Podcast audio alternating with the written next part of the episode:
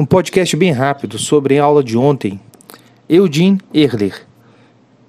Ele foi um dos pioneiros em reconhecer essa existência de um regime jurídico não legal, de que o verdadeiro direito não estaria nas leis, nos códigos e nos regulamentos, e sim na forma como nós disciplinamos a nossa vida enquanto associação civil. Ele reconhece essa coexistência de uma entidade legal, aquela oriunda dos órgãos estatais, a lei propriamente dita, no seu melhor estilo que é e um pluralismo, algo que está fora dela. As primeiras normas, essas normas legais, como ele fala, estaria, seria o conceito de normas de decisões. E de outro lado, as chamadas normas sociais. Normas de decisões, ou as normas legais, jurídicas, e de outro lado, essas normas sociais ou de conduta, que efetivamente governam a nossa vida em sociedade.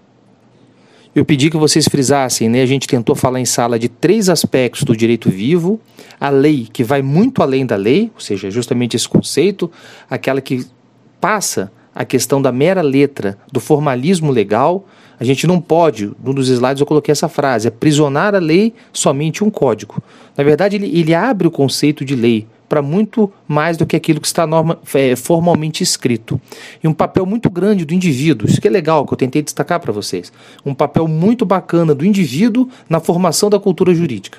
Nos dá, nos dá muito mais poder nos torna muito mais independentes e muito mais atuantes no mundo jurídico do que meros cumpridores ou, eventual, delinquentes né, é, da norma vigente regular. O segundo, lei, sem, lei além da lei. O segundo, lei sem Estado.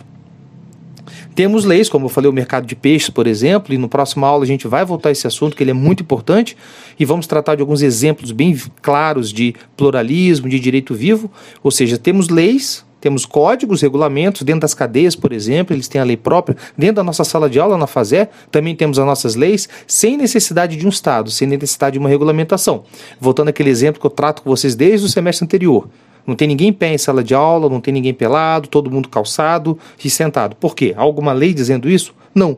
Porém, é a forma como nós, enquanto associação civil, conseguimos nos reunir para poder decidir. E por fim, a ordem sem lei.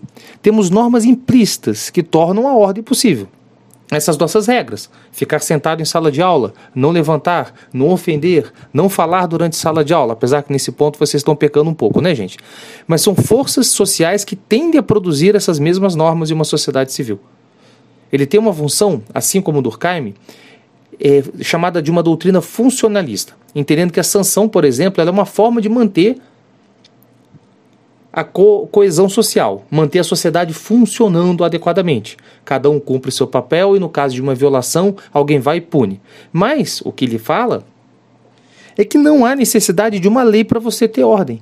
Não há necessidade de você regulamentar a vida em sociedade por meio de intervenções do Estado intervenções de terceiro, e sim deixar que a sociedade possa se autorregulamentar, como no mercado de peixes de Tóquio, como no mercado de diamantes também, lá na Antuérpia, que eu trouxe para vocês.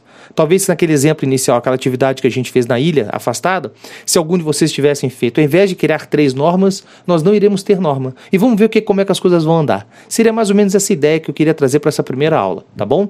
Vamos se preparar, tentar ler os textos para a próxima aula.